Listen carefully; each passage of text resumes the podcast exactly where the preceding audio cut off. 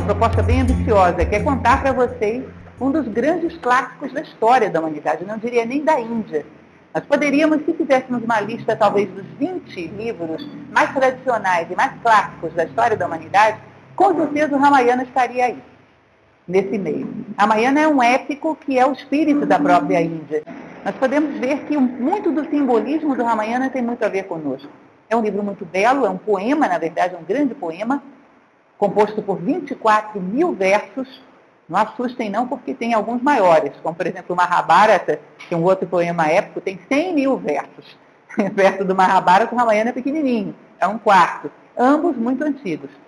Vocês vão ver que a Índia ela tem um período de, digamos assim, onde são redigidos os seus livros sagrados, que é chamado período védico, que vai mais ou menos de 1200 a.C. até 600 a.C., que é onde se redigem os quatro Vedas, onde se redigem vários Upanishads, Puranas, Upaveda, um monte de livros sagrados. Depois tem o chamado período épico. Esse período vai de 600 a.C. até 200 depois de Cristo, que é onde se redigem os dois grandes épicos indianos, que são o Mahabharata e o Ramayana.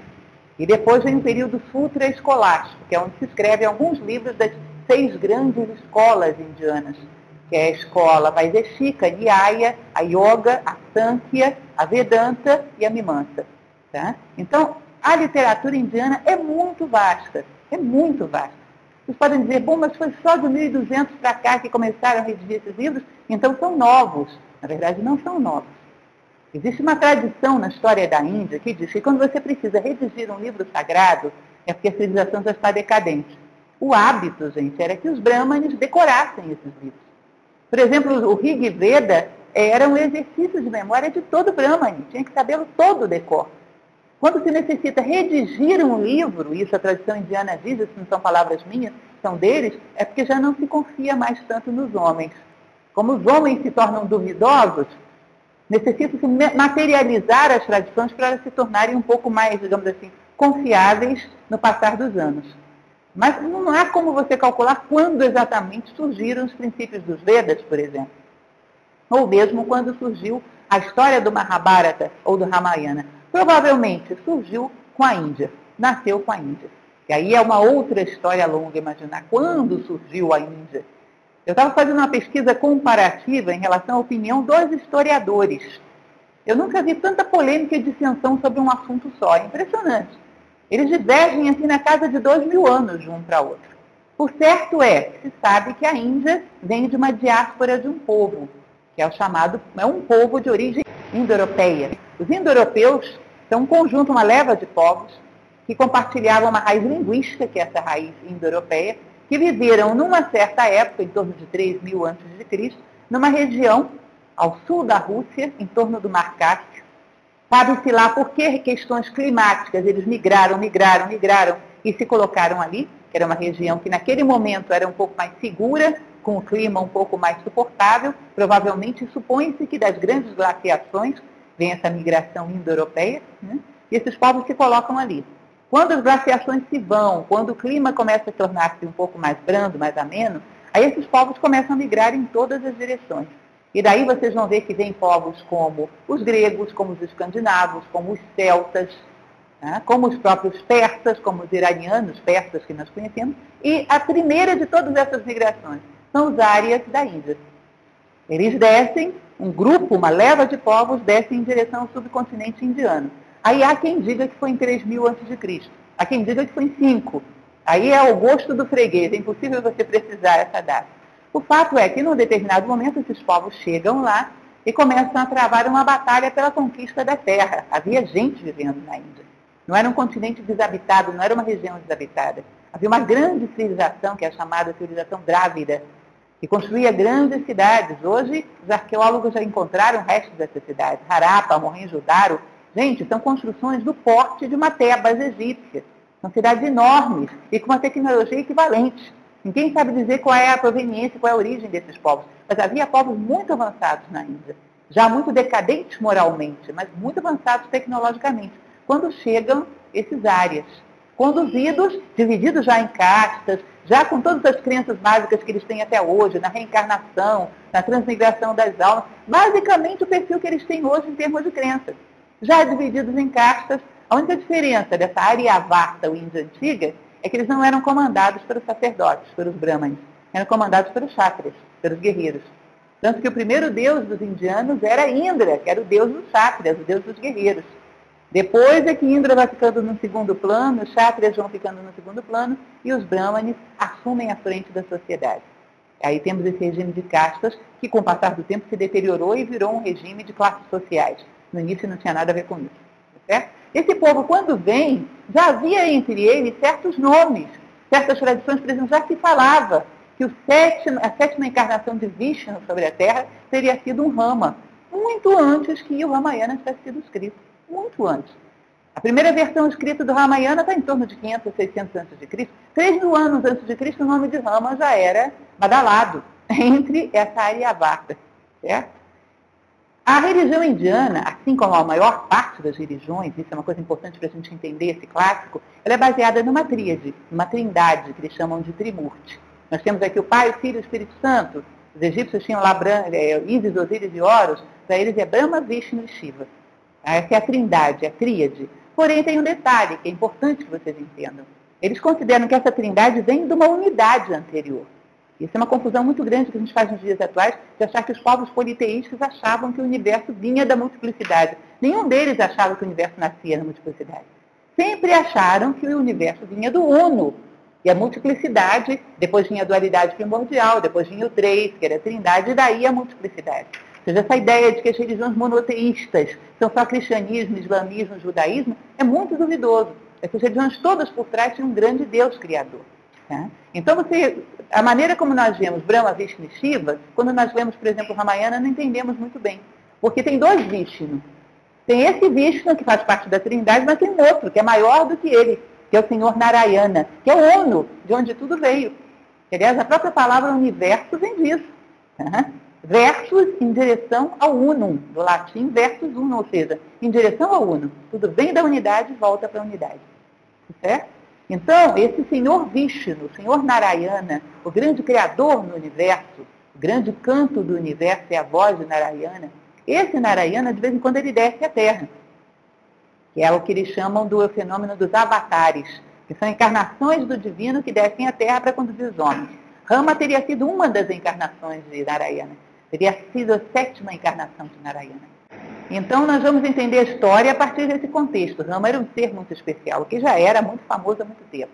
Como eu falei para vocês, o, o, livro ele é composto de 24 mil versos, uma métrica muito especial indiana, que é o chamado Sloka, ou a métrica vedantina, tá? e também dividido em sete capítulos. Tá? E esses sete capítulos, cada um deles narrando um momento da vida de Rama.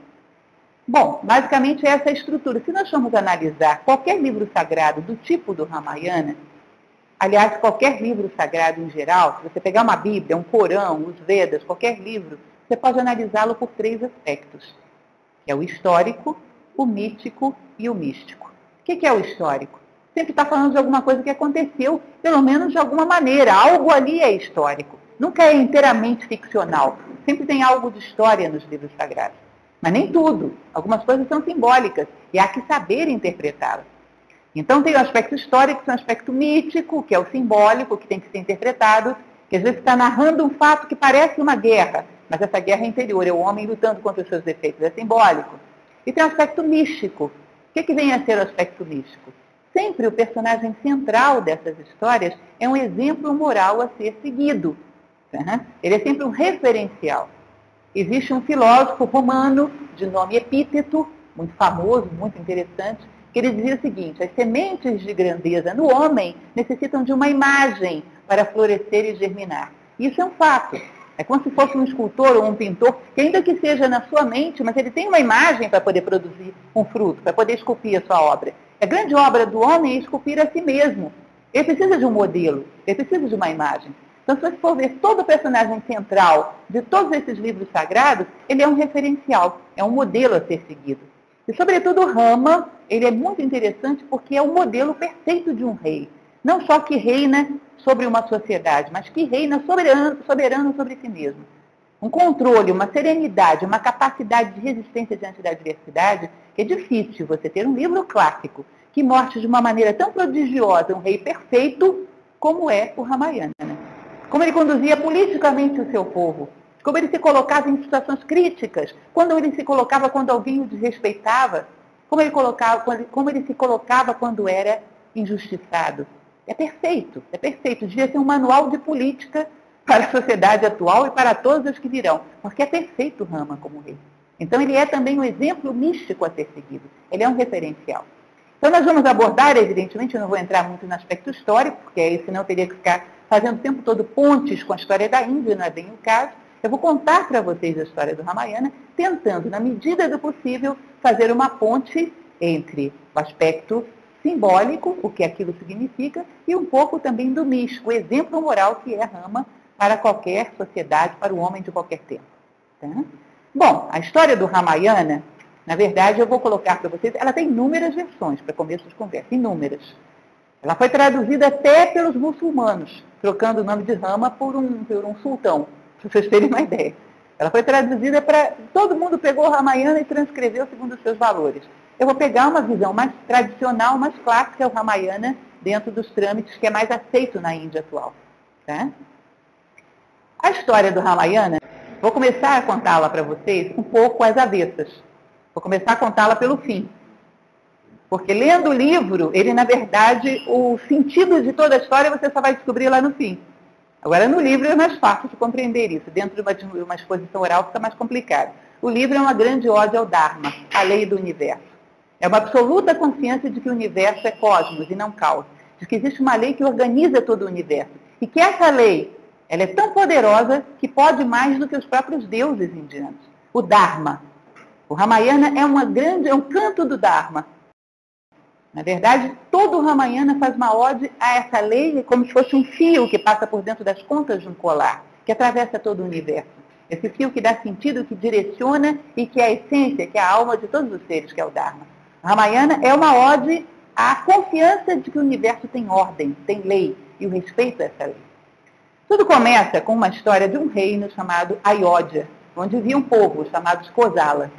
Nesse reino, aquele momento mítico, um momento de ouro, e os homens viviam em estreita comunicação com os deuses, havia também, aliás, a história do Ramayana é rica de seres de todas as espécies, havia uma série de seres meio demoníacos, meio diabólicos, que são chamados de azuras, que são chamados de rakshasas. Num determinado momento, esses azuras resolveram atacar a terra no sentido de fazer com que viesse uma grande seca, que acabasse com todas as plantações e provocasse uma fome muito intensa. Tá? Então, isso fez com que os deuses declarassem guerra a esses azuras, tentando destruí-los. Mas eram esses azuras também seres muito mágicos e muito poderosos, e que enfrentam os próprios deuses. Aí os deuses pedem ajuda aos homens, aos reis da terra. E um dos maiores reis da terra é o rei de Ayodhya, muito poderoso, talvez o maior de todos. Então eles pedem ao rei de Ayodhya que lute ao lado dos deuses contra os azuras da seca. E o rei, como já era muito idoso, manda seu filho, que era muito jovem, muito corajoso, que era Dazarata. Dazarata vai então à guerra e luta ao lado dos deuses e luta contra esses azuras da seca. Quem conduzia o carro de guerra de Dazarata era uma de suas esposas, a mais jovem delas, Kaikei, que era muito corajosa e não conhecia o medo. E ela conduzia seu carro de guerra. Mas acontece que esses demônios eram tão poderosos que começaram a ganhar a batalha contra os deuses. Inclusive, serem seriamente o príncipe da Zárata. E Kaikei, que era muito jovem, consegue conduzir o carro de guerra de tal maneira que consegue trazê-lo para a terra e salva a vida do príncipe da Zárata. E nesse momento da Zárata vira para ela e diz, olha, eu concedo a você dois pedidos, porque você me salvou a vida. Qualquer coisa que você quiser, eu te concedo. Mas ela diz, olha, eu já sou sua esposa, eu te amo tanto, que eu posso querer mais? Ele diz, tá bom, então você guarda contigo esses dois pedidos. No momento em que você quiser, o que você quiser será atendido. Esse ponto é fundamental na história do Ramayana. Bom, e a guerra? Como os deuses começam efetivamente a perder, Indra, que era general dos deuses, diz, não, peraí, a coisa está ficando um pouco complicada. Deixa eu ir a Narayana, que é o grande senhor, o grande rei. Só ele pode virar esse jogo, porque nós vamos ser derrotados. E ele vai a Narayana e pede que Narayana intervenha a favor dos deuses, para derrotar os Azuras da seca. Narayana vem. Só que ele vem já enfurecido, tamanha audácia daqueles seres de enfrentarem os próprios deuses. E ele vem enfurecido, e ele sozinho acaba, dizima aqueles Azuras. E é aquele bombardeio, os deuses todos se recolhem, ficam todos na terra junto com os homens, assistindo Narayana lutando sozinho contra os demônios. E uma chuva de relâmpagos, de explosões, uma loucura. Ele, em poucos minutos, acaba com todos eles. Nisso, dois desses seres, dois desses azuras, fogem apavorados e descem à terra e entram em Ayodhya. Chegam à casa de um Brahmani. E quando eles chegam à casa desse Brahmani, a sua esposa estava lá, que era muito bondosa, muito compassiva. E eles se ajoelham apavorados e pedem que ela os proteja. E ela se condói daqueles seres. Estão apavorados, estão, estão, estão acovardados, sendo perseguidos por Narayana, e ela dá a eles abrigo na sua casa. Isso é bom, vocês estão pedindo pacificamente abrigo, eu recebo vocês. E nisso veio Narayana, enlouquecido, porque eram os únicos dois que ele não tinha matado ainda. Ele veio enlouquecido atrás deles.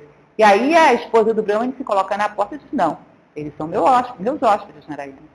Eu recebi, eu usei o direito, porque uma das leis da Índia é a, o homem ser hospitaleiro, é a, a receptividade aos hóspedes. Ela havia utilizado essa lei, portanto ela tinha direito de defender os seus hóspedes. Ela disse, não, aqui você não entra. Eu recebi, a casa é minha, tudo bem, você é o senhor do cosmos, mas essa casa é minha. e eu estou protegendo os dois, eu usei dos meus direitos, e portanto aqui você não entra. E Narayana, enfurecido, joga ela para um canto, mata, involuntariamente, mas a mata, entra e mata os dois demônios que tinha faltado na continha dele. E nisso os homens ficam, e os deuses e todo mundo fica perplexo diante daquela cena. E havia um Brahmani, um simples Brahmani, um simples sacerdote, que era o sacerdote principal de Ayodhya, Vasista. Quando ele vê aquilo, ele joga o bastão dele no chão e fica enfurecido e diz, tu, Narayana, rompeste com o Dharma. Portanto, o Dharma se, virá contra, se virará contra ti. Em algum momento eu te condeno Tu virás a terra como homem, e assim como mataste a esposa do Brahmani, te separarão, o Dharma te separará da tua esposa querida, através de uma injustiça. E Narayana, que é o senhor do cosmos, se curva humildemente diante de Vasista e volta aos céus, sabendo que aquilo era o Dharma e que ia acontecer. Vejam que coisa impressionante. Um homem, um simples homem, ao lado do Dharma, pode contra Narayana. O Dharma é inexorável e não perdoa. E Vasista estava com Dharma. Portanto, ele confronta Narayana, o Senhor do Universo, o Criador, e diz, tu rompeste o Dharma, portanto o Dharma está contra ti. E eu te condeno, ele amaldiçoa Narayana.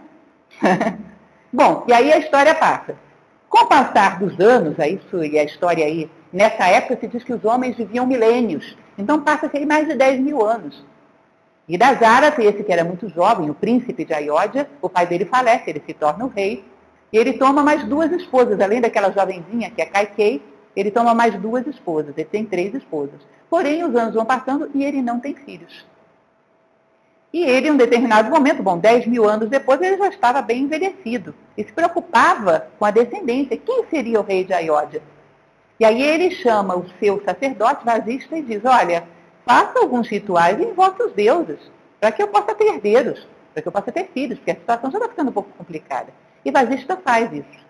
Como ele era um Brahmani puro, ele tem autoridade, isso é muito interessante, muito bonito, porque quando o homem está puro, está limpo, como estava Vasista, uma vida dedicada ao Dharma, ele se coloca diante dos deuses e, os, e praticamente invoca os deuses. E os deuses vêm até ele. Então Vasista se recolhe até a floresta e começa a fazer as suas invocações a Indra. Só que ele não sabia o caos que estava os céus a essa altura do campeonato. Os céus de Indra estavam em caos. Nesse meio tempo, nesse ínterim desses 10 mil anos, havia nascido um cidadão chamado Ravana. Esse Ravana pertencia a uma espécie chamada Rakshasa. Rakshasas são seres que não necessariamente são maus, mas quando dão para ser maus são terríveis, são demoníacos. E Ravana era dessa turma, era um dos piores que tinha. Muito egoísta e muito mórbido. Ele era um ser dotado de dez cabeças e dez pares de braços, muito poderoso e muito ambicioso. E ele percebeu que se ele se colocasse de acordo com a lei do Dharma e fizesse sacrifícios insistentemente ao Dharma, ele dobraria os deuses à sua vontade. Como ele era muito determinado, ele começou a fazer isso. Ele simplesmente se sentou no alto de uma montanha, tá? a montanha da vida, junto com seus dois irmãos Rakshasas, tá? que era é, Vibhishana e Kumbhakarna, sentaram os três e disseram, vamos ficar em sacrifícios permanentemente até invocar o senhor Brahma a vir à nossa presença. E ficaram dez mil anos fazendo sacrifícios. Em meditação profunda e fazendo sacrifícios. E Ravana ele fez a seguinte proposta. A cada mil anos, eu cortarei uma das minhas cabeças e colocarei no altar sacrificial a Brahma. Então passava mil anos, ele, pumba, cortava uma cabeça dele e colocava no altar sacrificial. E continuava ali, em meditação, em sacrifício. Mais mil anos, cortava a segunda. Quando passou nove mil anos, que ele pegou a faca para cortar a última, Pô, a vontade, o poder daquele sacrifício feito por 10 mil anos e aquela intensidade era tanta que não tinha como Brahma não atender. Brahma foi obrigado a vir à frente dele e dizer, para, para com isso, eu faço o que você quiser. O que você quer? Pede o que você quer.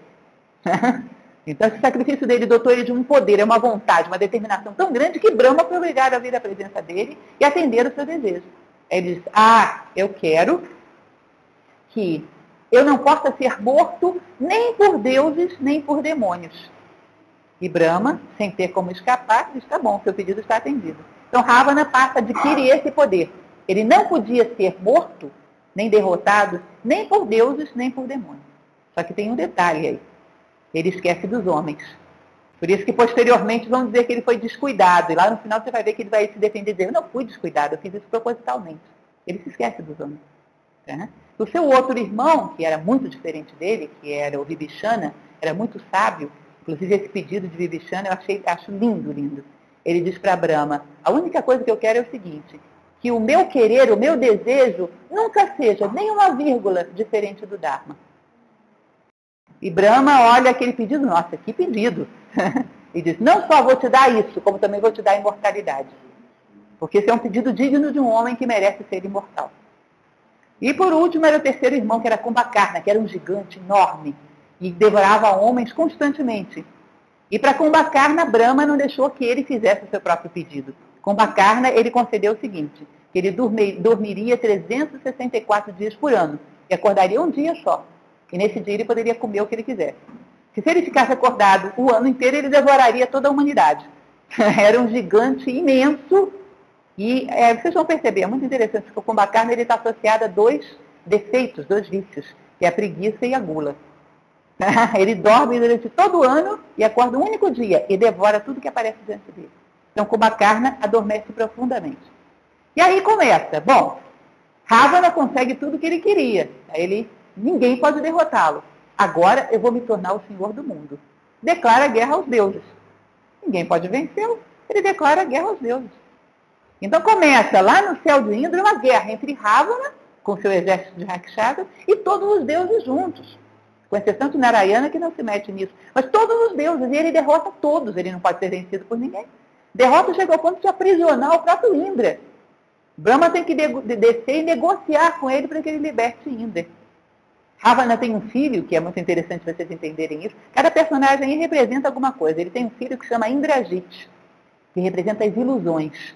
Ele cria, ele é um ilusionista, ele cria ilusões, ele cria alucinações e ele consegue prender, Indrajit consegue prender Indra. Cria Indra o pânico, a ilusão de que ele já estava preso. Indra é preso pelas redes da ilusão. Então fica um caos os céus. Ravana consegue derrotar tudo, e aí desce a terra e derrota todo mundo, enfim. Ninguém podia com Ravana. Ele se torna o senhor da terra. E nisso Indra fica irado, né? furioso. E vai até Brahma e diz, você é um louco. Como você deu esse, esse direito a esse, a esse demônio? Ninguém pode derrotá-lo. Olha o que ele está fazendo. Olha o que ele fez com os meus céus. Uma ruína, tudo arrebentado, tudo incendiado. Ele está destruindo os céus e a terra. Quem vai poder contra esse homem? Aí Brahma fala, olha, alguém pode contra ele. Repare que ele foi descuidado no ponto. Vá até o senhor Narayana e peça que ele desça a terra como homem. Que ele, como homem, pode contra Ravana. Ele não falou dos homens. A Hidra, oba, boa ideia. Vai ao senhor Narayana, que é o Todo-Poderoso, né? Explica a ele a situação, Narayana já estava sabedor de tudo, onisciente que era, né? E diz, eu preciso que você desça. E nesse momento estava lá o Brahmani, Vasista, fazendo as invocações para que Indra desse fertilidade às esposas do rei. Mas muito propício, né? Muito propício. Aí chega Indra e diz, olha, desce, olha lá que oportunidade, desce como filho do rei das Áratas. É o momento, é a ocasião perfeita. Em é preciso que tu e a tua esposa, que é Lakshmi, a deusa da fortuna, tu e tua esposa encarnem no mundo como homens. Porque só assim Ravana pode ser derrotado. Aí, Narayana diz, tudo bem, eu prometo, eu descerei e encarnarei como os quatro filhos de Dasarata. Cada um dos atributos, porque Narayana é um deus que tem quatro mãos, né, com quatro atributos. A massa, a espada, cada um dos atributos de, de, de Vishnu, de Narayana, encarna num dos filhos de Dasarata. Ele tem quatro filhos. O mais velho é Rama. Né? E aí, Vasishita recebe essa notícia de Indra e corre para comunicar ao rei, olha, você terá filhos. E o rei, muito satisfeito, corre e anuncia isso à esposa. As esposas, né? teremos filhos. E assim acontece. Um ano depois, nasce da sua esposa mais velha, nasce Rama. Da sua esposa mais jovem, nasce Bharata. E da sua esposa do meio, nasce um casal de gêmeos, que são Lakshmana e Satrugna. Aí é curioso porque eles formam duas duplas. Tá? Eles são inseparáveis, os quatro. Só que Lakshmana se torna a sombra de Rama e Satrugna a sombra de Bharata. Inseparáveis. Vivem permanentemente juntos. E crescem os quatro jovens príncipes. E enquanto isso, Ravana aprontando tudo o que vocês possam imaginar. Massacrando deuses e homens e demônios e tudo o que vocês possam imaginar. E os príncipes crescendo. Chegou um determinado momento, os príncipes têm 16 anos. E já são, assim, o grande orgulho de Ayodhya, principalmente Rama. Rama, ele era de, uma, de um controle, de um equilíbrio, de um amor por aqueles que ele governava, de uma atenção, interesse pelos problemas de cada pessoa, de uma paciência, que as pessoas olhavam, era um menino, mas já era um rei. Ele já era amado por todos. E nisso, quando eles completam 16 anos, vem um Brahmani, era um asceta muito respeitado pela sua santidade, chamado Vishvamitra, e ele chega em Ayodhya e se apresenta ao rei da Zarata e diz, olha, eu vim aqui para te pedir um favor. Dazarata, muito ligado ao sagrado, que era muito respeitoso ao divino, diz, olha, para um Brahmani como você, qualquer coisa que você pedir, pode pedir que eu concederei. Aí Vishvamitra diz o seguinte, olha, eu venho há milênios, não é exagero não, há milênios mesmo, tentando fazer os meus sacrifícios na floresta. Toda vez que eu vou colocar o altar para começar a fazer os meus sacrifícios, os, os demônios começam a me atormentar. Ravana domina o mundo. Ninguém consegue mais celebrar uma cerimônia sem que ele perturbe, sem que os demônios se interfiram, despejem sangue pelo altar, acabem com tudo. A vida está ficando impossível. Eu preciso que tu me empreste os teus filhos, para que vão à floresta comigo e vençam as raquichadas de Ravana. Aí o rei, a princípio, se assusta. Mas meus meninos têm 16 anos, só são meninos. Não, mas só eles podem. Bom, diante de um pedido de Vishvamitra, Dasarata concede, apavorado, mas concede. Aí vai Rama com seu irmão Lakshmana, que os dois nunca se separam. Vão os dois, meninos ainda. Quando chegam lá, combatem, tem um primeiro combate, combate com, não com Ravana, mas com esse exército de Ravana, né? e vencem os Rakshadas, vencem os demônios, banem os demônios da floresta. Vishwamitra, muito agradecido, diz, olha, em agradecimento a isso, vou levar vocês para conhecerem um dos reis mais justos da terra, que era o rei Janaka, do reino de Mitilas. Exatamente nessa época, o rei Janaka estava celebrando um torneio para entregar a mão da sua única filha, Sita, que era uma princesa belíssima. Sita nada mais era do que a encarnação de Lakshmi, que já estava à espera de Rama. Então ele leva Rama e Lakshmana até Mitila e lá havia um grande arco. Sempre os torneios são com arco. Já repararam isso? Siddhartha Gautama ganha a mão da princesa com um arco. A disputa dos pretendentes lá, a mão de Penélope, era com arco a flecha. Sempre é o arco.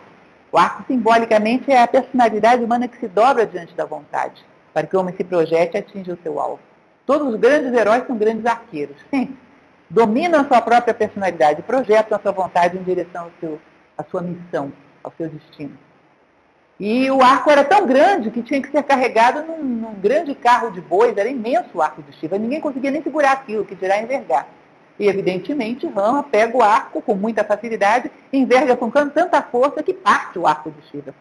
As pessoas se assustam, bom, quem é esse jovem? E Sita se apaixona perdidamente por ele. Ou seja, ele já sai de lá casado, vai para casa já casado com Sita. Chega lá, tudo transcorre muito bem, é que numa certa ocasião, seus dois irmãos mais novos, Bharata e Satrugna, saem para fazer uma viagem, e o rei, nesse ínterim, ele resolve, o rei das Aratas, que por já ser muito idoso, Seu filho já tinha 18 anos, Rama, todo mundo o amava, todo mundo esperava por isso, ele ia fazer sucessão, e entregar o trono a Rama. Anuncia isso, todos acham maravilhoso, todo mundo fica muito feliz. É uma das partes mais bonitas do livro, é o discurso dos conselheiros do rei, dizendo por que eles amavam a Rama e por que ele era um rei perfeito. Muito bonito. Tá? E aí tudo é combinado. No dia seguinte, Rama vai assumir o trono. Ele é colocado em jejum, com todas aquelas cerimônias que são próprias da véspera da coroação. Havia uma. Sempre tem que haver um elemento aí de perturbação para poder. Porque o karma dele não era esse.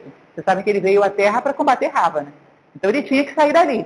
Portanto, tinha que haver um agente histórico para fazer com que ele não estivesse ali, sim, em Lanka combatendo Ravana. Isso acontece através da inveja de uma velha ama. Tá? Essa velha ama, corcunda, chamada Mantara, ela vai até Kaikei, que é a esposa mais jovem, lembram aquela que guiava o carro de guerra lá de Dazara, e diz, olha, se você deixar que Rama assuma, ele não é seu filho. Ele vai submeter você como uma escrava. E a mãe dele vai te colocar como uma escrava, porque você vai deixar que outro príncipe, que não seu filho, assuma o poder. Você não pode permitir. E ela fica surpresa, Caiquinha, porque ele é como um filho para mim. Porque todos os príncipes foram criados por todas as mães, mas é como um filho para mim. Não, você não pode permitir isso. Se você permitir que outro príncipe que não Bharata assuma o poder, ele vai te submeter e vai te colocar como uma escrava. O seu filho tem que assumir o poder. Mas como eu vou fazer isso? Use os seus dois pedidos. Use os seus dois pedidos. E aí Kaikei cai na tentação. E fica desesperada e começa a puxar os cabelos e a chorar, mandam chamar o rei diz, o que aconteceu comigo, contigo, minha esposa? Alguém te feriu? O que você pediu? Me diga o que está acontecendo. Ela diz, eu quero usar os meus dois desejos. Claro, a hora que você quiser. Eu quero que Barata seja rei. E eu quero que você mande Rama para o exílio na floresta por 14 anos. Tudo isso instruída por Mantara. Porque depois de 14 anos, se ele voltar, o povo já vai ter se esquecido dele. Porque se ele não for banido, ele vai tirar Bharata do poder. Então eu quero que Rama vá para o exílio na floresta por 14 anos e que Bharata seja rei. Aí o rei desespera. Nossa senhora, uma loucura, muda de ideia, Kaikei. E ela, não. Ele, tá bom, eu vou fazer o que você pede, mas isso vai ser a minha morte. Você provocou desgraça em Ayodhya. E ele faz. E essa é uma das partes mais bonitas que tem. Muito bonita. Porque ele chama Rama, Rama sempre com Lakshmana atrás, né? Somos dois e anuncia, olha meu filho, você não vai ser mais o rei, e você vai ser banido para a floresta por 14 anos, seu irmão Bharata vai assumir, foram pedidos de Kaikei, conta toda a história para ele, e o próprio rei, desesperado, diz, olha, por favor, me desobedeça, não faça isso, por favor, fique, me deponha do poder e fique, porque é uma injustiça. E Rama super sereno, não meu pai, não posso fazer isso. Existe uma lei no universo, existe um Dharma. Cada vez que uma promessa é descumprida, um pouco do Dharma é desmoronado. E o dia que o Dharma desmoronar, as estrelas não têm por que cumprir a sua promessa de não se arrojar sobre a terra. Ou os mares não têm por que cumprir a sua promessa de não se lançar sobre os homens. Todo o universo se destruirá quando o Dharma for rompido. Cada vez que uma promessa é rompida, um pouco do Dharma cai. Tá? Se eu rompo com o Dharma, nenhum mérito meu depois justificará esse ato. Portanto, toda promessa deve ser cumprida. Protege os três mundos. Cumpre o Dharma. Deixa que eu cumpra o meu. E ele serena, absolutamente. O pai desesperado amaldiçoa. Essa lição da maldição na tradição indiana é muito poderosa. Um homem justo como Dasarata, quando ele amaldiçoa, é lei. Ele amaldiçoa Kaikei e diz, você irá arder no mundo dos, dos, dos azuras. Tá? Rama diz, não, levanta a tua maldição. Ela fez o que fez e era necessário. Tá? O olhar dos homens é muito superficial para entender as necessidades do Dharma. Tá? Respeita, tira, retira a tua maldição. Ele protege a madrasta que o tinha banido. Retira a tua maldição e a perdoa. Ela nada mais faz do que ser a mão invisível do Dharma. Ela faz com que se cumpra a lei. Né? E ele sereno e todo mundo indignado. Todo mundo pedindo que ele se revoltasse e ele sereno, tranquilo, dizendo, eu acho impressionante que vocês não vejam além das aparências. A ordem das coisas é o que é. As coisas são o que são. E um homem que se revolta contra o Dharma não tem nenhuma chance nem nenhuma esperança de encontrar o seu lugar dentro do Dharma, de ser acolhido pelo Dharma. Mas muito, mas muito bonito, gente, muito interessante. Chega um determinado momento que o cocheiro do rei vira para ele e diz, Mas isso é coisa de covardes obedecer ao Dharma. Isso não é coisa de homens, nem muito menos de guerreiros como tu. Qual é o homem que você conhece que se curva ao Dharma? Ele diz, Rama se curva. E se retira para a floresta. Evidentemente, o seu irmão, que jamais se separa dele, que é Lakshmana, vai com ele, e Sita, que também não aceita se separar dele, vai com ele. E vão os três, para desespero de todo o reino, vão os três para a floresta, né? para o exílio o reino em desespero, todo aquele sofrimento, imediatamente Dajarata morre. O rei, seu pai, morre de desgosto. Né? E Bharata, voltando de viagem, chega e encontra aquele caos, aquela loucura. O que está acontecendo? Aí contam para ele tudo o que tinha acontecido. Ele diz, mas maldita seja minha mãe, por que fez isso? E vai à floresta atrás de Rama, pedir que Rama volte. E Rama diz, não. Ouve o teu coração. O teu coração tem o eco do Dharma. O nosso pai não merece ele que foi um servidor do Dharma, que nós, agora, seus sucessores, rompamos com as suas promessas. Ouve o teu coração, que aí reside o Dharma. O Dharma ecoa no teu coração. E aí Bharata pede as sandálias de Rama. Para colocar as sandálias de Rama no trono. De tal maneira que quando Rama voltasse 14 anos depois, estaria as suas sandálias lá esperando por ele. Rama entrega as suas sandálias e continua no exílio. É muito, muito interessante, com um determinado momento eles se adentram na floresta encontram um cidadão que era um selvagem e que era o rei ali da floresta, tá? chamado Gurra. E esse Gurra havia sido muito amigo do pai de Rama. E aí, quando Rama e Sita vão dormir, sempre Lakshmana é muito interessante porque ele se dispõe a ser o guardião do irmão e da esposa. Portanto, durante os 14 anos que eles passam na floresta, Lakshmana não dorme. Ele vela à noite pelo irmão. Ele vela ao sono do irmão. 14 anos. Ele jura pelo Dharma que ele serviria ao seu irmão. Portanto, ele abre mão de dormir todas as noites e ele vela pelo sono dos dois. E aí ele está conversando com Burra, que é esse selvagem, dizendo, mas isso é um absurdo, por que Rama faz isso? Por que Rama obedece a uma, uma coisa injusta como essa? Parece que a injustiça não toca Rama. Parece que é, é, é, ele é totalmente indiferente à injustiça. Por que ele obedece a um absurdo como esse? E aí Burra diz para ele, olha, eu, como rei da floresta que sou, sei entender a língua dos animais e dos seres da natureza. E um dia eu ouvia os rios conversando entre si. E eles diziam o seguinte, que numa conversa que eles tiveram com seu pai, o oceano, eles ouviram o oceano dizer que durante todos os milhões de anos que o oceano existe, ele já viu muitas vezes troncos frondosos, já viu muitas vezes plantas enormes, mas ele nunca viu uma folha de relva que se curvasse ao vento, ser arrastada pelos rios até ele. Todo aquele que se curva, que é humilde, nunca foi arrancado pelos rios e levado até o oceano. Aqueles rígidos, duros, resistentes, esses os rios arrancam e levam a ele. Ou seja, essa humildade, essa doçura de rama de se curvar ao Dharma é que faz com que ele seja tão sólido e tão vertical. Ele tem as suas raízes profundamente encravadas no solo do Dharma. Portanto, o oceano jamais verá um homem como Rama que ele não é rígido, ele não é duro, ele não é orgulhoso, ele tem a humildade de se curvar ao Dharma. Nenhum rio jamais arrastará um homem assim. É lá que Lakshmana começa a entender um pouco melhor, né? E continuam os três a floresta dentro. E aí são aventuras e mais aventuras, o livro todo é muito interessante e muito bonito. A primeira vez que eles escolhem um local para passar alguns anos ali, Lakshmana constrói uma casa para os três, e Rama, antes de entrar nessa casa, se lembra muito dos princípios do Feng Shui, né? Ele junta ervas, junta plantas, flores e faz uma oferenda aos espíritos da natureza daquela região para que abençoem aquela casa. E só depois ele entra com Sita. Tudo na vida dele é cerimonial. É uma coisa muito bonita e muito interessante. Aí eles vivem ali mais alguns anos, depois saem caminhando e assim os anos vão passando.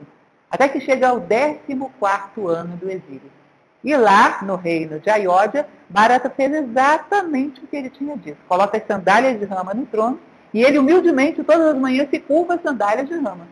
E acontece um fenômeno interessante, porque quando ele, ele não se sente seguro para governar como rei, quando ele tem dúvida, ele vai e pergunta as sandálias de rama.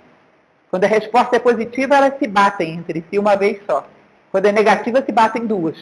E assim, de uma maneira ou de outra, Rama orienta o seu próprio irmão, embora a distância.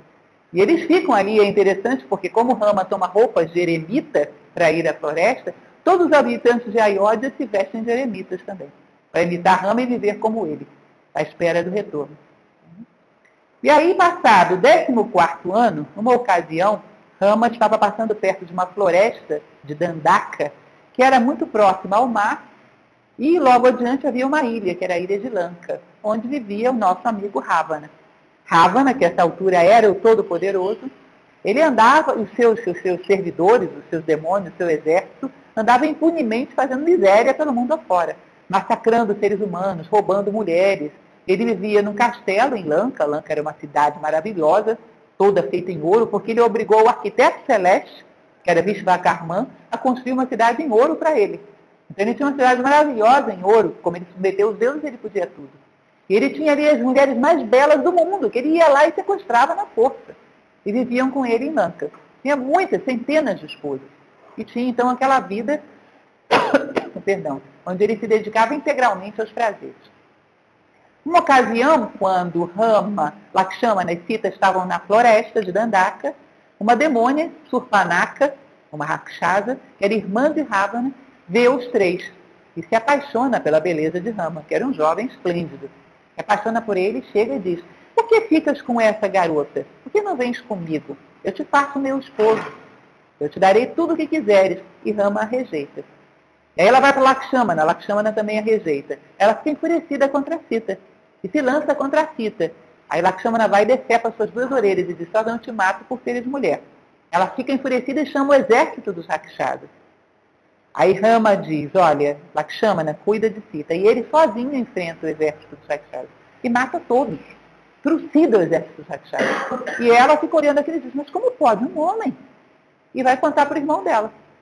Olha, esse exército que estava na floresta de Landaka foi todo dizimado. Ele disse, quem foram? Foram deuses? Foram demônios? Não, foi um homem. Um homem? É, um homem. E por que ele fez isso? Ah, porque eu, eu avancei contra a esposa dele. E, aliás, a esposa dele, Ravana, era digna de ser tua. Porque é uma mulher belíssima. Tá? Nunca tivestes nos braços uma mulher como Cita. Se eu fosse você, ia lá dar uma olhadinha. É Ravana, ah, é? Aí ele já se interessou. E ele se dispõe a ir à floresta de Dandaka. Os Rakshasas, eles têm o poder, e particularmente Ravana tem esse poder, de tomar a forma que bem entendem. São seres muito plásticos. E aí ele monta toda uma armadilha para pegar Sita. Ele faz com que um dos Rakshasas, Marisha, tome a forma de um veado de ouro, uma corça dourada belíssima. E aquela corça passa correndo na floresta de Sita. Sita olha e diz, olha que animal lindo, esplêndido, Rama, pega para mim. A Rama diz, fica aqui. E Lakshmana guarda ela. E vai atrás do animal. O animal correndo, ele atrás. Nada mais era do que uma ilusão. Né? E aí, quando ele chega para pegar o animal, que ele vai pegá-lo, o animal se transforma num demônio. Ele mata esse demônio, que é Marisha. Mas Marisha, antes de morrer, lança um grito imitando a voz dele, pedindo socorro de Lakshmana. Socorro! E Sita e Lakshmana ouvem. Tá? Aí Sita diz, Vai lá, vai socorrer Rama. Ele diz, não, isso é uma ilusão, eu não vou. Não existe um animal como aquele no mundo. Aquilo era uma ilusão, eu não vou. Ela diz, não, como posso você não for, vou eu. Ela chama, tá bom, tá certo. Aí ele traça um círculo no chão e diz, olha, não sai daqui, que dentro desse círculo você está protegida. Traça uma circunferência e coloca lá dentro. Diz, não sai daqui. E vai. Vai atrás de Rama. Nisso aparece Ravana, transformado na figura de um ancião um brahmane, um ancião, uma pessoa já muito cansada, ele diz, minha filha, você não pode me dar um pouco de água? E ela, muito atenciosa, né, vai atender o ancião. Né? E ele começa a conversar com ela e, de repente, começa a puxá-la para fora né, e ela sai do círculo. Confiando, ela sai do círculo mágico. Ele diz, olha, eu vim aqui, na verdade, para te tomar como esposa. Ela diz, está brincando de tomar como esposa? É, aí ele toma a forma real dele. Diz, eu sou o rei dos demônios. Ninguém pode comigo, sou mais poderoso que os deuses. E te quero como esposa. Colocarei todo o meu poder a teus pés. E ela de jeito nenhum. E aí ele a pega a força, e sobe num carro voador que ele tinha, que também tinha sido confeccionado, confeccionado pelo arquiteto Celeste, sobe nesse carro voador e voa para Lanka. E ela gritando, pedindo socorro, e ele a sequestra, rapta Cícero. Isso havia um abutre, que era o rei dos abutres, Jacaio, que também havia sido muito amigo do pai de Rama, da Zárata, que vê e atenta contra Ravana e luta contra ele, luta ferozmente. É ferido mortalmente, mas tenta deter o sequestro não consegue. E Sita, como uma forma de ser encontrada, ela vai tirando bracelete, lenço, tudo que ela pode jogando pelo caminho, como uma pista, né? Para tentar mostrar que ela tinha passado por ali. E é levada para a ilha de Lanka. E lá Ravana tenta seduzi-la e ela não quer nem vê-lo. Para evitar que ela fosse infectada, alguma coisa assim, ela se recusa a comer qualquer coisa que ele ofereça. Ele diz, então vai morrer de fome. Aí aparece Indra, secretamente dá a ela um alimento, e se ela consumisse, ela não teria fome por um ano. E ela se recolhe, é presa no fundo do castelo de Lanka, num jardinzinho, fica sendo vigiada por uma série de rakshasas e fica ali prisioneira. E Ravana sempre tentando seduzi-la. E nisso chega a Rama com Lakshmana. Cadê? Ninguém sabe. Aí ele encontra o abutre, seriamente ferido, já agonizando, quase morto. E o abutre conta a ele, olha, foi Ravana, levou Sita, não sei para onde, e eu tentei evitar. Eu era muito amigo do teu pai, tentei evitar, mas infelizmente já estou muito idoso e não pude fazê-lo. E morre, morre nos braços de Rama. E Rama diz, vê como em todas as espécies pode se encontrar seres heróicos. E aí ele parte junto com Lakshmana tentando encontrar a esposa, em busca da esposa. E anda e anda, chega num determinado momento ele encontra uma anciã. Aí é interessante porque toda a história já estava escrita. Né? Essa anciã muito sábia estava com a sua pira funerária já montada e ela esperava só que Rama passasse por ali para morrer. Ela estava esperando que Rama passasse por ali para dizer a ele o que ele deveria fazer para achar Sita. E aí ela diz, olha, existe perto daqui um reino, Kishikíndia, onde reina um rei injusto, Vale era um reino de macacos. E esse vale tomou o poder do seu irmão, que é o rei legítimo, Sugriva, e Sugriva, junto com seu fiel servo, que é Hanuman, dois macacos, anseia por voltar ao trono. O seu irmão foi tão injusto que impediu, inclusive, que ele visse sua própria esposa, roubou o reino dele.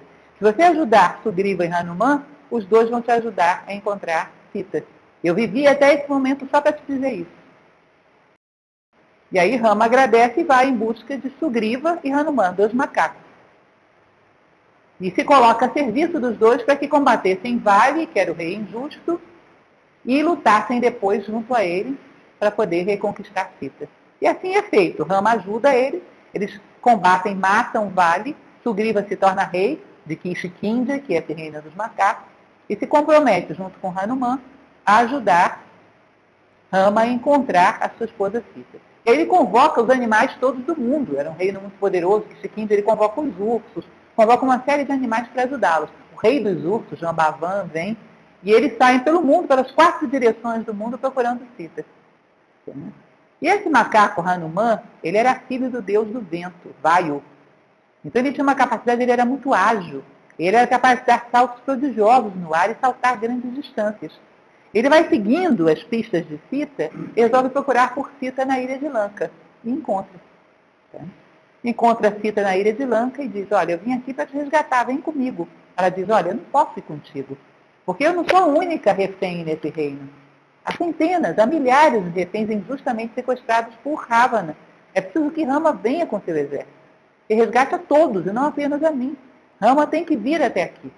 Portanto, diga a Rama que venha que forma o exército e venha e me resgate. Eu não vou sozinho e vou deixar todos esses inocentes injustamente escravizados por Ravan. E aí Hanuman aceita, cumprimenta e diz que vai levar o recado dela para Rama, e antes disso ele resolve falar com Ravana. É muito bonito, muito interessante esse momento em que ele se coloca diante de Ravana e dá o recado de Rama, devolva a cita. É uma coisa muito interessante que Ravana diz, você já viu como ela é bela? Como eu vou devolvê-la? Aí Hanuman, que era um macaco, diz para ele, olha, eu sou um animal, essas considerações de beleza que vocês homens falam, para mim é indiferente. Isso não existe para mim, não entendo as suas razões. Eu acho muito interessante, que mostra exatamente esse limiar da consciência humana como estética, estética como algo eminentemente humano. Vocês entendem isso? Se eu colocasse uma rosa num vaso ali em cima daquela, daquela mesinha, para vocês faria sentido. É uma atitude de cortesia, de beleza. Para um cachorrinho seria comida. Não é isso? Não tem, não tem esse senso estético. A estética, de uma certa maneira, dentro da tradição hindu, é muito claro, é algo que, através dela, através da beleza, o homem vê a Deus. Tá? Quando o universo se organiza e é belo, é porque ele reproduziu um arquétipo celeste. Através da beleza, de uma certa maneira, o homem está vendo a Deus. A beleza é sagrada para os indianos. Então Hanuman diz, ó, só vocês é que têm essa consideração com beleza, isso para mim não existe, não vejo nada disso. Eu vejo o Dharma, e o Dharma você não está cumprindo. E Ravana menospreza os conselhos dele e ele parte de volta em direção a, a Rama, que estava com aquele exército de animais, que já haviam procurado Sita em tudo quanto é lugar, não tinham achado. Ele chegou com a boa nova. Achei Sita, diz tudo, conta onde ela está, como está, diz que falou com Ravana, Ravana se recusou, que desafiou Ravana a uma guerra, Ravana debochou, debochou dele, menosprezou. Aí Rama diz, bom, então vamos reunir todos os exércitos e vamos para Lanka. Era como ir para Lanka? Era uma ilha. E o oceano, como é que faz? Ursos, macacos, animais e tudo mais. Tem um oceano para ver. Como faz? E ele fica pensando naquilo e sente melancolia e sente dor, sente desânimo e diz, bom, eu não vou conseguir chegar a Lanka. Por muito que sejam os meus seguidores, por muito que haja animais dispostos a lutar por mim, não vou conseguir chegar a Lanka. E se sente muito abatido. Num determinado momento ele percebe que aquele seu abatimento, na verdade, fere o Dharma. Porque existe uma lei que diz que Sita era dele e que, portanto, se havia uma lei, havia um caminho. E aí ele vira para ele, é muito bonita essa parte também que ele diz. A partir de hoje, nunca mais eu, Rama, teria um pensamento de tristeza ou desânimo. É uma vontade, uma projeção, uma determinação para comer. A partir de hoje, nunca mais teria um pensamento de desânimo. Aí ele se prostra diante do oceano e começa a conversar com o oceano. E pedir que o oceano lhe desse algum conselho. Aí surge o Deus do oceano e diz, olha, com você há um macaco, um macaquinho de nome Nala, e esse macaco é filho do arquiteto Vishvakarman, arquiteto celeste. E esse macaco ele tem um dom muito especial. Tudo que ele lança na água flutua. Ele pode pegar a rocha mais pesada, se for ele que lançar, não vai afundar, vai flutuar. É um poder especial que ele tem. Portanto, esse macaco pode construir uma ponte sobre o oceano. E eu, o oceano, me comprometo a não tragar a tua ponte, até que o Dharma se cumpra. E aí Rama acha aquela notícia maravilhosa, chama Nala, e Nala realmente já tinha percebido que tinha esse poder. Jogava coisas na água e a água não as engolia. E aí ele junta todo aquele exército, Nala vai à frente, os animais trazendo objetos e Nala lançando na água, e vão construindo uma ponte sobre a água, até Lanka. Interessante, um dia desse eu recebi um e-mail, não sei até que ponto você verás, porque e-mail você nunca pode levar muito a sério, internet em geral, né? Mas mostrava uma fotografia aérea da NASA, onde se descobriu que existe uma estrutura de corais, que é como se fosse realmente uma fileira, uma ponte, que liga Lanka ao continente. Ficou conhecido como a ponte de Rama. Então eles faz, vão jogando pedras e Ravana olhando lá de Lanka, não acredito aquilo. Como eles estão fazendo isso? E vão lançando pedras e vão formando uma ponte. E chegam até Lanka, com uma ponte de pedras flutuantes. E aí atravessam todos os animais. Rama à frente, ele sempre vai à frente, uma coisa interessante, uma característica do rei.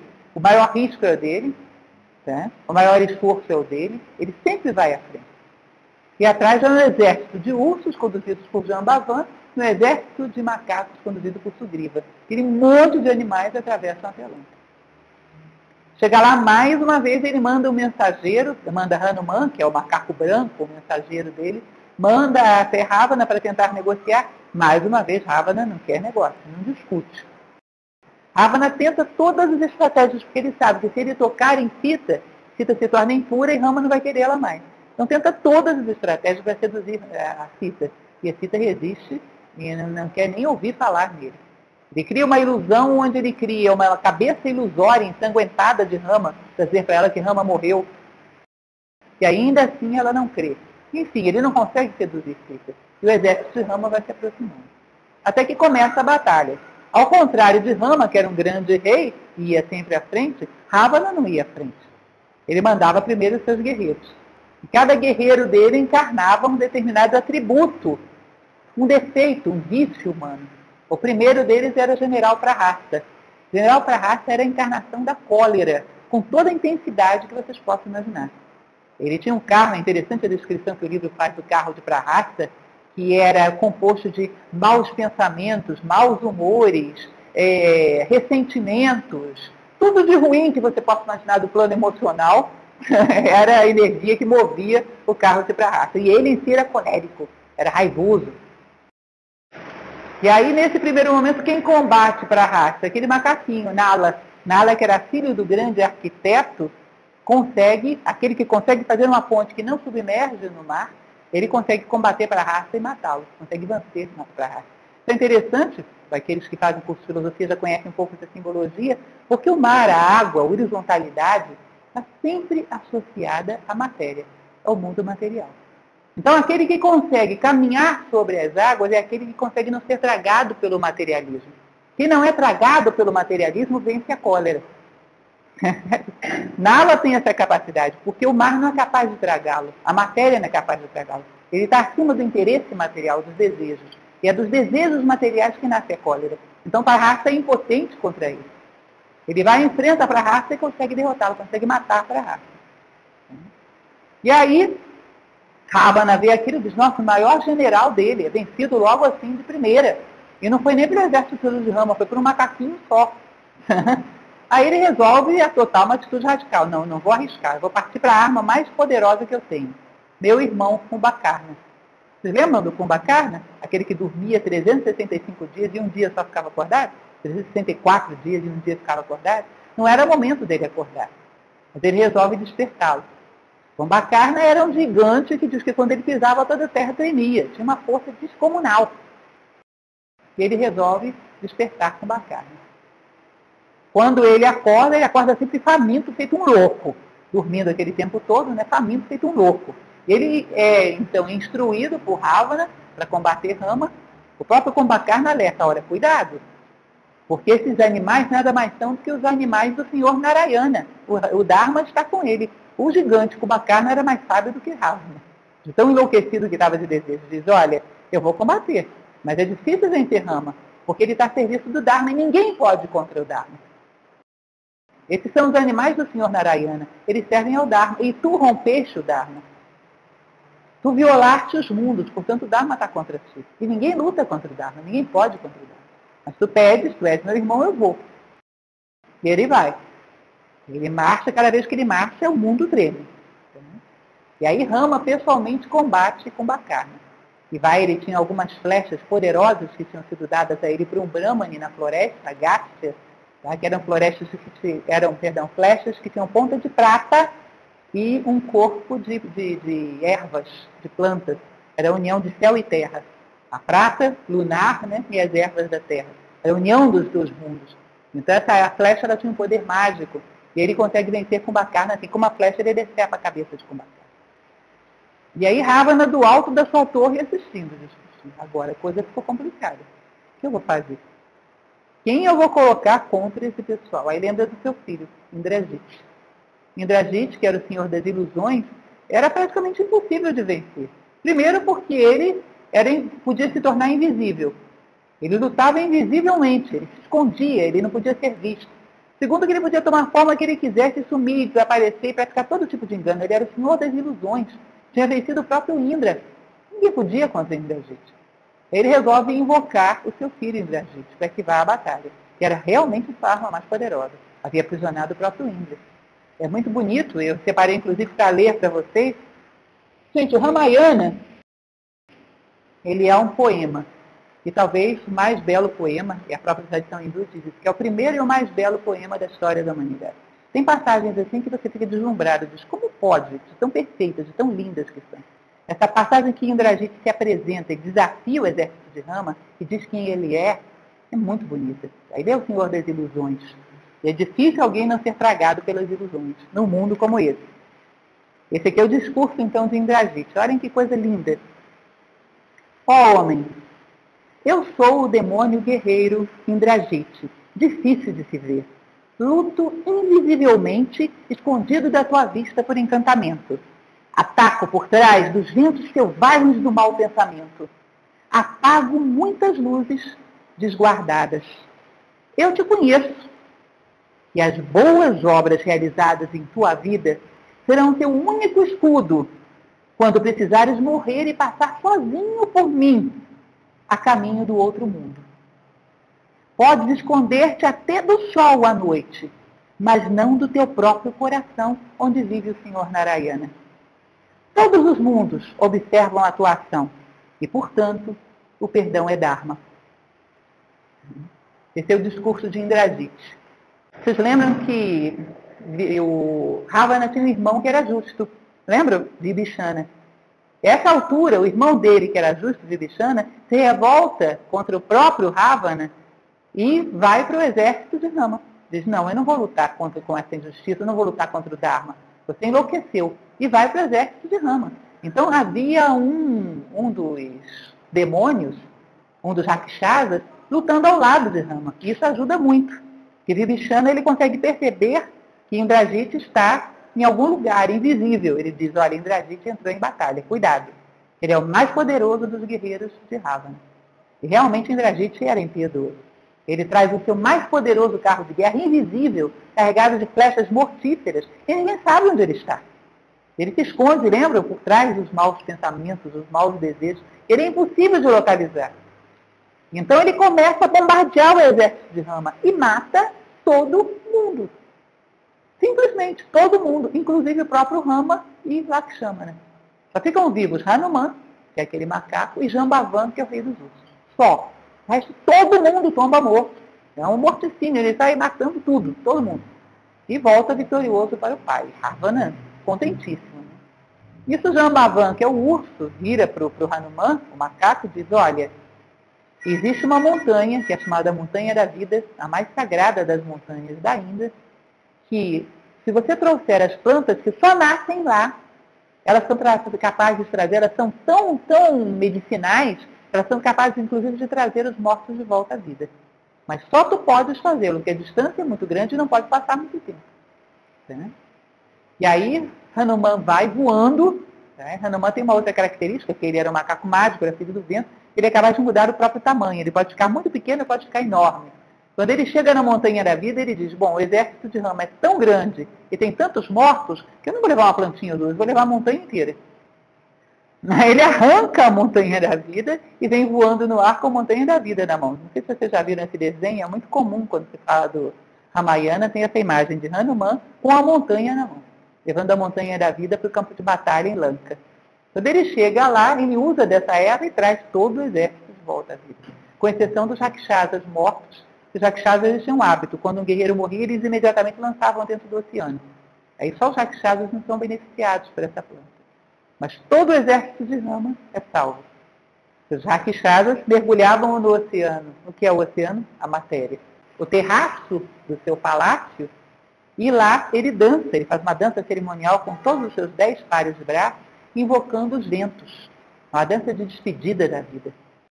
E lá ele dança cerimonialmente, gira, dança, dança, dança, e depois se paramenta e desce as escadas para ir em direção à rama. Quando ele está descendo as escadas para ir em direção à rama, para lutar a batalha final, quem se coloca no meio do caminho? Porque vocês lembram que ele tinha submetido todos os deuses, né?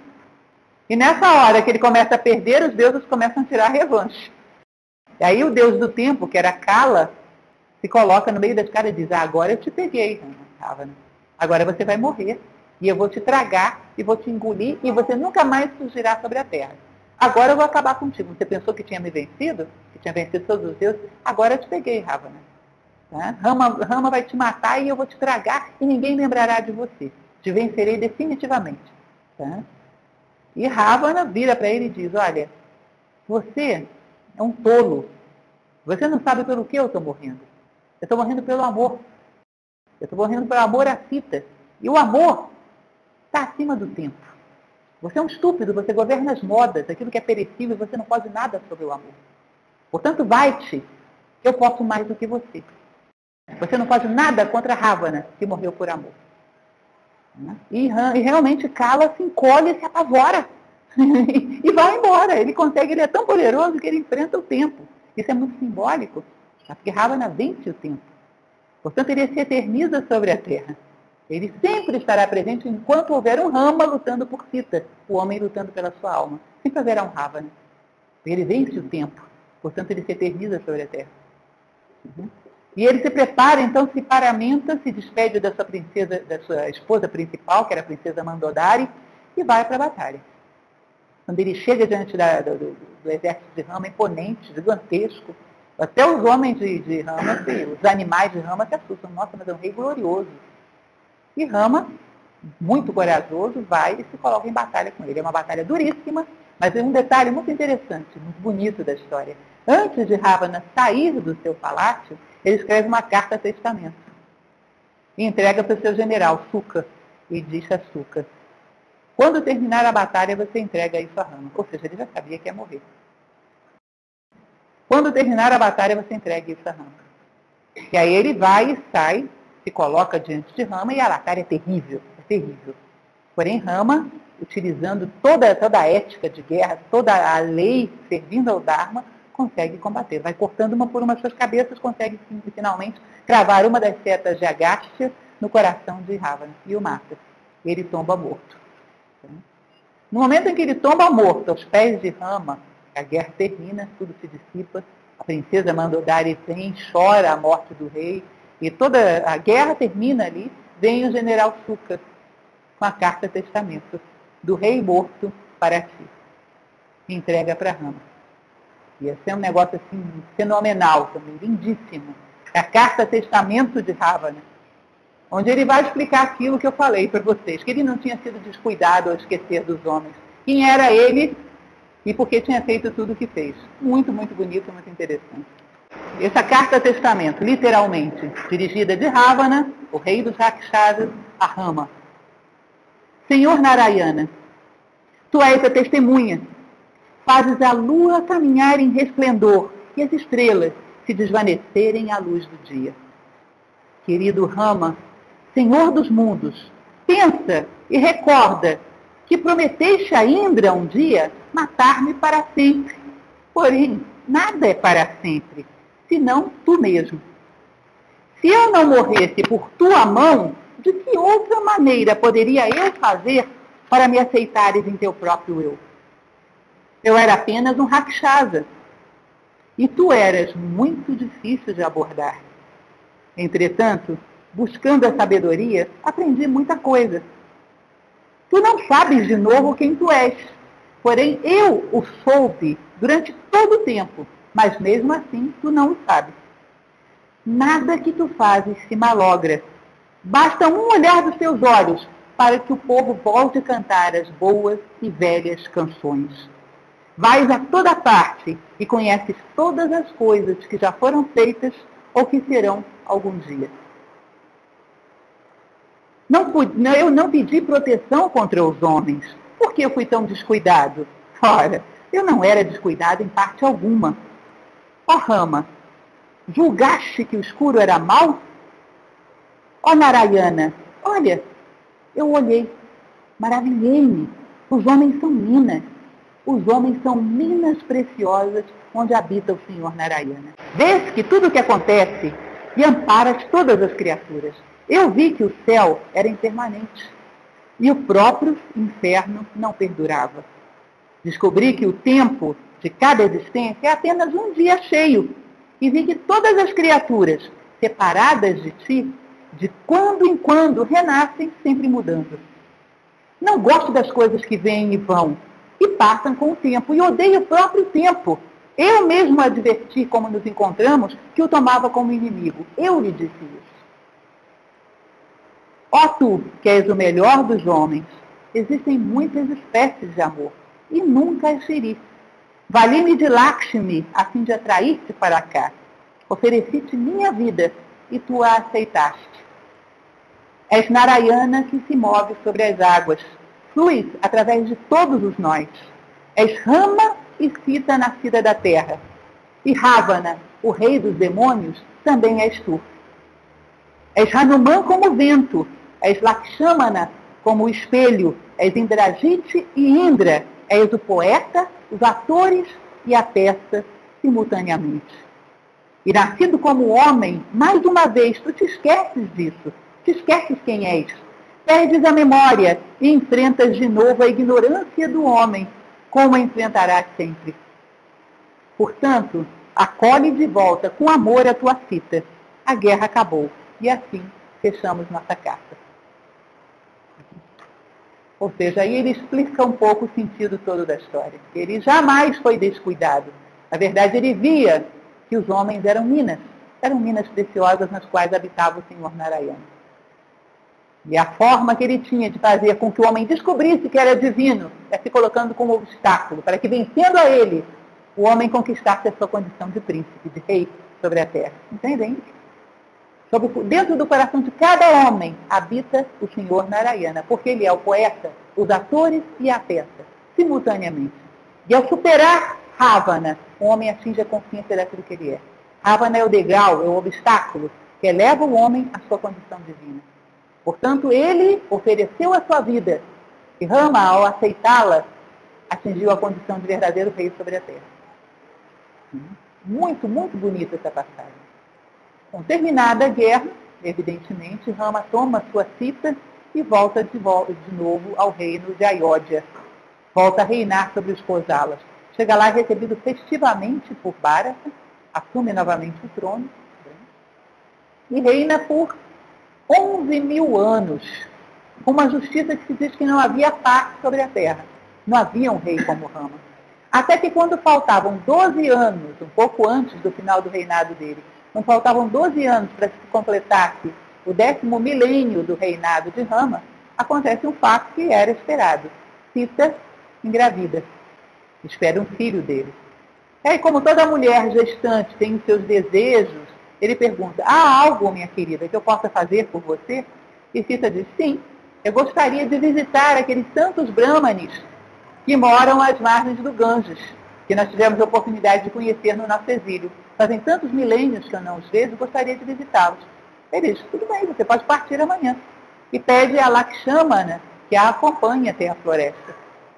Tudo bem, estava tudo certo, tudo conforme combinado. Até que Rama, naquele mesmo pelas ruas, encontra com seus ministros. E como ele fazia sempre, ele pergunta para os seus ministros, como vai a vida em Ayodhya. O que o povo diz de mim? As pessoas estão felizes? As pessoas dizem bem? Há alguma queixa? Nenhum rei pode se colocar surdo aos apelos dos seus governados.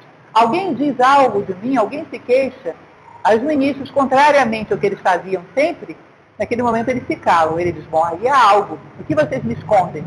E diz, olha, há uns poucos invejosos, uns homens vulgares e ignorantes, que dizem que não sabem como tu aceitas Sita ao teu lado, depois dela ter estado com Ravana e tê-lo servido como esposa. Acham que isso é indigno de um rei, que tu aceites Sita depois dela ter estado com outro homem. Mas isso são os poucos homens vulgares que dizem isso. Mas dizem. E Rama volta muito pensativo para casa. E resolve tomar a decisão que ele tinha que tomar. Isso é uma coisa que é fora do comum para os padrões do que a gente compreende como um dirigente hoje. Um dirigente no, do perfil de um Rama, que é muito parecido, por exemplo, com o que os faraós eram no, no auge do Egito, não tem consideração pessoal de espécie alguma. Eles são inteiramente servidores do bem e do reino. Não tem nenhuma consideração de, de, de tipo pessoal. São inteiros servidores da nação, da humanidade. E não fazem concessões. Tá? Então ele chega e ele decide que ele abandonaria Cita ele se separaria, se separaria de Sita. E chama Lakshmana e pede a Lakshmana, olha, amanhã, quando você for levá-la às margens do Ganges, explique isso a ela e a deixe lá, não a traga de volta. Lakshmana fica horrorizado, mas como? Você sabe que ela é pura? Sim, eu sei. Mas um rei não pode ter considerações pessoais. Tá? Um rei é um servidor. E você tem que compreender, será possível que você não compreendeu até agora, que todas as coisas, ainda que aparentemente injustas, servem ao Dharma, é um ciclo Lakshmana, que se fecha. Tudo está segundo o Dharma. Nesse momento ele já entendia o que? A profecia lá de trás. Que ele era o Senhor Narayana. E que ele devia isso ao Dharma. Ser separado injustamente da sua esposa querida. E que também isso marcava um fim de um ciclo. Aproximava-se o momento dele se retirar, pago a dívida que ele tinha com o Dharma, se retirar novamente aos céus e deixar que os homens vivessem a sua experiência. Não é possível, Lakshmana, que depois de tudo que vivemos, tu ainda vejas apenas as aparências. Faz, cumpre o que te mando. Nada é superior ao Dharma. E Lakshmana vai, então, com Sita e faz exatamente o que Rama manda. Deixa Sita nas margens do Ganges, explica a ela tudo o que aconteceu, conta a história lá de trás, como tudo isso começou, por que isso era segundo Dharma, e diz, olha, eu me revoltei quando há muitos milênios atrás Rama foi banido de Ayodhya. Não fui capaz de entender além das aparências. Porém, agora eu tenho que admitir. Tudo isso estava escrito desde o início dos tempos. E é assim que deve ser. Né? é muito, muito interessante como é que existe inclusive uma lenda muito interessante da história de um outro povo, que não é o indiano, mas os celtas, que fala a respeito do verdadeiro rei. O verdadeiro rei, que eles chamam, é o rei sabugueiro. Eles falam que uma das características do verdadeiro rei é essa capacidade de entender que por trás das aparências, por muito que sejam incongruentes, há uma ordem que escapa ao seu entendimento, mas o Dharma nunca se ausenta. E eles contam toda uma história. Né? É a história do rei sabugueiro. Eles dizem que havia um reino, isso é uma história celta, uma pequena parte que estou abrindo para vocês. Havia um reino onde esse rei era extremamente justo e a sua esposa era muito vaidosa. E um dia sua esposa diz que a sua filha era mais bela que a deusa do mar, e Coranda. E o rei do mar fica furioso com aquela heresia, com aquele desrespeito aos deuses e lança sobre aquele reino uma série de pragas, de enchentes, de inundações. E o rei, querendo amainar a cólera dos deuses, vai até um oráculo e pergunta o que ele poderia fazer.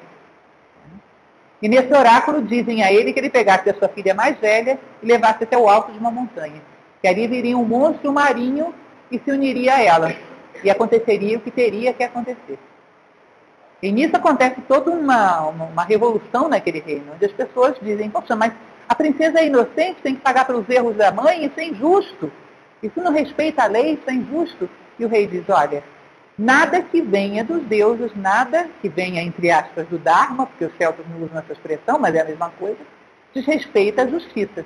As coisas são do jeito que tem que ser. E serenamente, sem duvidar, sem se abalar nem um momento, ele leva seu filho até o alto da montanha. E no momento em que ela, ele deixa sua filha no alto da montanha, surge um herói solar que combate esse monstro marinho, derrota e se une à princesa. E se torna o novo rei, seu sucessor. Ou seja, até o último momento, as aparências são adversas e ele está sereno. Ele confia. Que lembra muito aquela passagem bíblica também de Abraão quando oferece o seu filho. Lembram? Isso para eles é sinal de um rei. Um verdadeiro rei jamais duvida do Dharma por muito que as aparências sejam adversas. E Rama é assim. As aparências são caóticas, adversas, ele confia. Sereno e sempre confia. Uhum. Existe uma passagem, interessante em num outro autor, num outro filósofo, que é Santo Agostinho, ele diz o seguinte, que a desconfiança, a crença na injustiça e a vingança são um tipo de ateísmo inconsciente. É o homem que duvida da lei. Uhum. Então Rama, nesse momento, faz o que tem que fazer. Ele se separa de si. Nesse momento é muito interessante porque havia um sábio, um eremita, que era o maior de todos daquele tempo, que era Valmiki. Valmiki é o escritor desse livro, inclusive. Esse livro foi redigido por Valmiki. Valmiki estava há milênios em meditação. Ele se encontrava profundamente abatido pela, pela falta de virtude dos seres humanos, pelos vícios dos homens. Então ele se recolheu em meditação profunda por tantos milênios que os cupins começaram a fazer casas em cima dele. Ele estava milênios parado meditando, Valmir, que ninguém tirava ele dali. Nisso, quando Sita é abandonada à beira do rio Ganges, ela é abandonada bem perto de onde ele estava meditando. E aí, o Deus Brahma lá de cima manda um mensageiro, que é o sábio Narada, para despertar Valmiki, para que Valmiki salve Sita e a recolha. É muito interessante porque Narada chega para Valmiki, Valmiki está lá debaixo de um monte de cupindeiros, né, imobilizado ali por milênios, e diz, sai daí, vem cá, preciso de você. E Valmiki, não, me deixa em paz. Sai, rapaz, eu preciso de você. Aí Valmiki diz, me diz o nome de um único ser sobre a terra, um único homem sobre a terra, que seja justo, e eu sairei daqui. Aí Narada grita, Rama! Aí toda aquela montanha que havia em torno de Valmiki desmorona e ele sai dali. O Rama. ele sai dali. Ele vai em busca de Cita, recolhe Cita ao seu eremitério, cuida dela, e no eremitério de Valmiki nascem os dois filhos de Rama, Cusa e Lava, os dois jovens príncipes. E ela fica vivendo ali com Valmiki. E Valmiki recebe a mensagem, a missão do deus Brahma, de que ele deveria escrever aquela história. Que aquela história era digna de ser conhecida, era uma história que tinha um poder descomunal e que era necessária que fosse conhecida pelos homens ao longo das eras, que, portanto, alguém tinha que escrevê-la. Então Valmiki escreve a história do Ramayana e educa os dois meninos, Kusa e Lava. E educa os meninos para memorizarem toda aquela história, um canto de 24 mil versos. Aqui naquele momento era muito comum, os brahmanes todos decoravam Rig Veda, então era muito comum. Os meninos decoram os 24 mil versos do Ramayana, escritos por Valmiki, e começam a se apresentar recitando o Ramayana. Eram vários dias, uma pessoa tocando o instrumento e eles cantando os versos do Ramayana. E ficam muito conhecidos. Chegou ao ponto que todo mundo fala dos dois, dois meninos que cantavam uma história maravilhosa como nunca havia havido na Terra. E nisso havia em Ayodhya um festival, completou 10 mil anos do governo de Rama. Então ele decretou um ano de festas, onde os maiores artistas do mundo foram convidados. Ele ouve falar desses meninos e manda chamar, sem ter a mínima ideia de que eram os filhos dele. Né? Aí os meninos vão para Iódia junto com Valmiki, secretamente, sem falar nada. E todo o reino, toda a Iódia reunida, Cusa e Lava cantam para Rama o Ramayana. E ele ficou vendo como esses meninos sabem de todos esses detalhes dessa história. De maneira tão maravilhosa, tudo em rima, tudo em versos, toda a vida dele. E ele se comove profundamente com aquilo. Quando termina o canto do Ramayana, Valmiki surge e diz a ele, são teus filhos. Aí ele diz, olha, aqui nesse momento, diante de toda a Iódia, chama a Sita de volta, que eu diante de toda a Iódia tomarei Sita de volta. O amor dele era tanto que quando Sita é deixada às margens do, do Ganges, ele manda fazer uma estátua de Sita de ouro e coloca no trono ao lado dele. Vai dizer, eu a amo, abri mão dela por vocês, mas eu a amo. ele diz, nesse momento eu chamo Sita de volta. Aí Sita vem, Sita tem um detalhe que eu não contei para vocês, porque a história tem muitos detalhes. Ela é filha da deusa da terra. Ela é filha da terra. Tá? O pai dela, que era um rei muito justo, Janaka, desposou a terra e teve com, com, com ela uma filha. Sita era filha da terra. A Sita chega no meio daquele círculo de pessoas, de, de seres, de animais, de tudo quanto é coisa, e diz, olha, Rama, permite nesse momento que eu prove a todos a minha inocência. Ele diz, sim, claro. Ela chama pela mãe dela, diz, mãe, se eu for inocente, surge da terra e me leva para o teu seio. Aí, de repente, começa a rolar a terra sobre os pés de todo mundo e surge um trono de dentro da terra, com a deusa terra.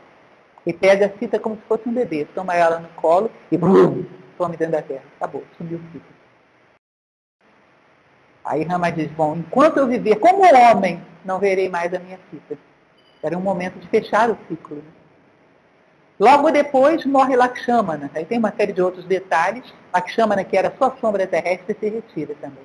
Aí é o momento, Deus escala do tempo, surge e fala, Rama, olha, é o momento de voltares a ti próprio. Deixa que os homens vivam agora a sua saga. Tu és Narayana, volta aos teus. Volta a ti próprio. Lakshmi te espera. Aí ele anuncia que ele voltaria. E que aqueles que quisessem ir com ele poderiam ir também. Aí ele chama todos aqueles que lutaram com ele, Vibhishana, que era o Rakshasa, irmão de Ravana, Hanuman, que é aquele macaco maravilhoso que tanto serviu, Sugriva, todos para se despedirem dele. E aqueles que quiseram ir com ele puderam acompanhá-lo. Então se faz uma grande procissão em direção ao rio Saraio, onde todos mergulhariam como um portal para passar para uma outra dimensão. E nisso, Hanuman vai se despedir dele. Hanuman se torna imortal por servidor que ele é de, de, de Rama, né? ele se torna imortal. Inclusive o livro de Hanuman está até hoje, onde ouve o nome de Rama, ali está ele. Hanuman jamais se retira do mundo. Hanuman então vai se despedir de Rama.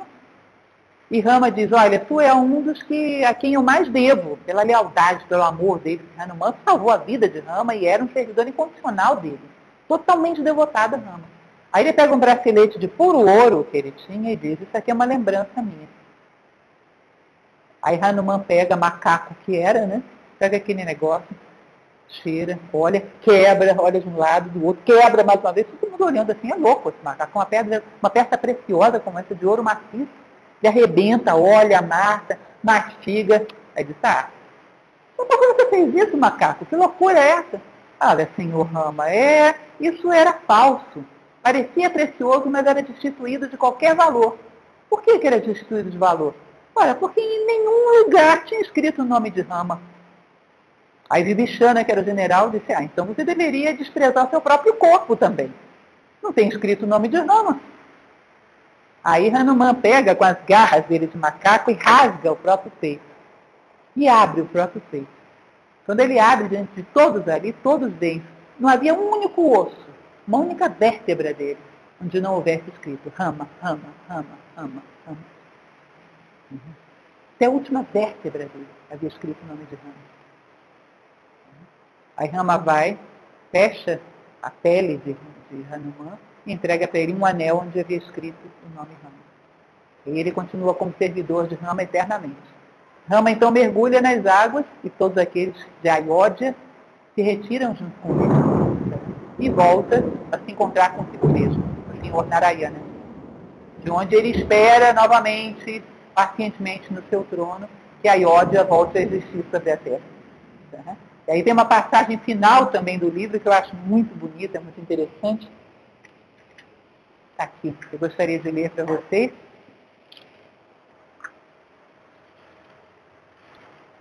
um pequeno parágrafo que diz o seguinte: Ouvindo ou lendo Ramayana, obtereis de Rama o que desejardes, mas precatai-vos, não pensais muito pouco.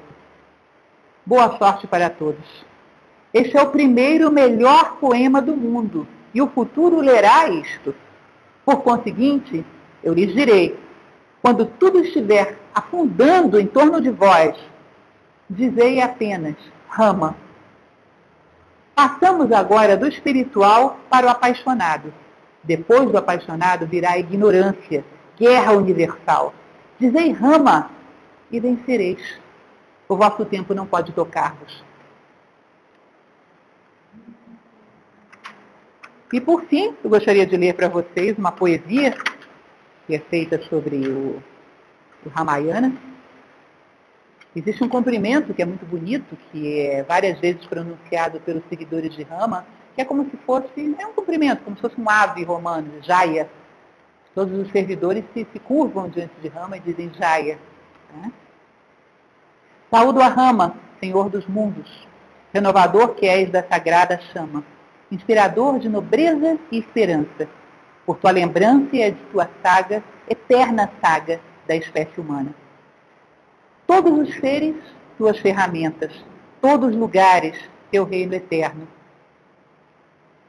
Tua própria vida nos alimenta, ser radiante, implacável e terno. Ainda é possível encontrar teus passos nessa floresta indomada e escura.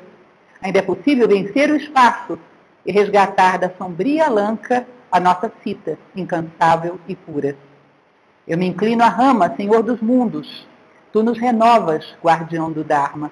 Voltamos a polir as nossas armas e retomamos nossas armaduras. Por trás do aço, por trás das lâminas, o nosso coração desperta e arde e clama. Quem sofre e vibra em teu nome, Rama, jamais irá olhar a terra em vão. Ainda que trema o mundo, a noite caia, o tempo cessa ante teu nome, Jaya, e cessa a dúvida em meu coração.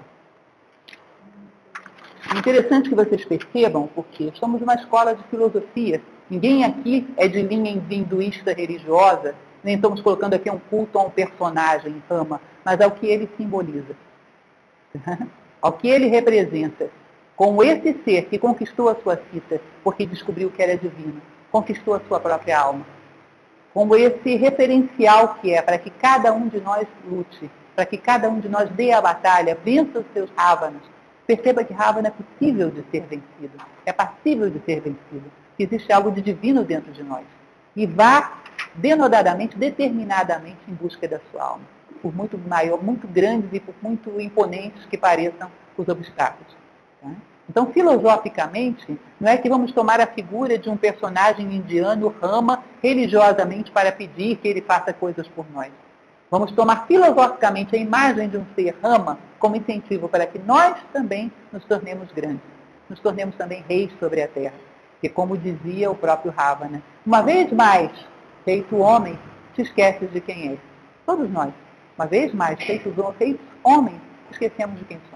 Encarnações do Senhor Narayana, encarnações do Divino, destinadas a vencer todos os Ravanas do dia a dia e reconquistar a nossa alma, conquistar nobreza, reinar sobre a terra dignos como homens, como reis.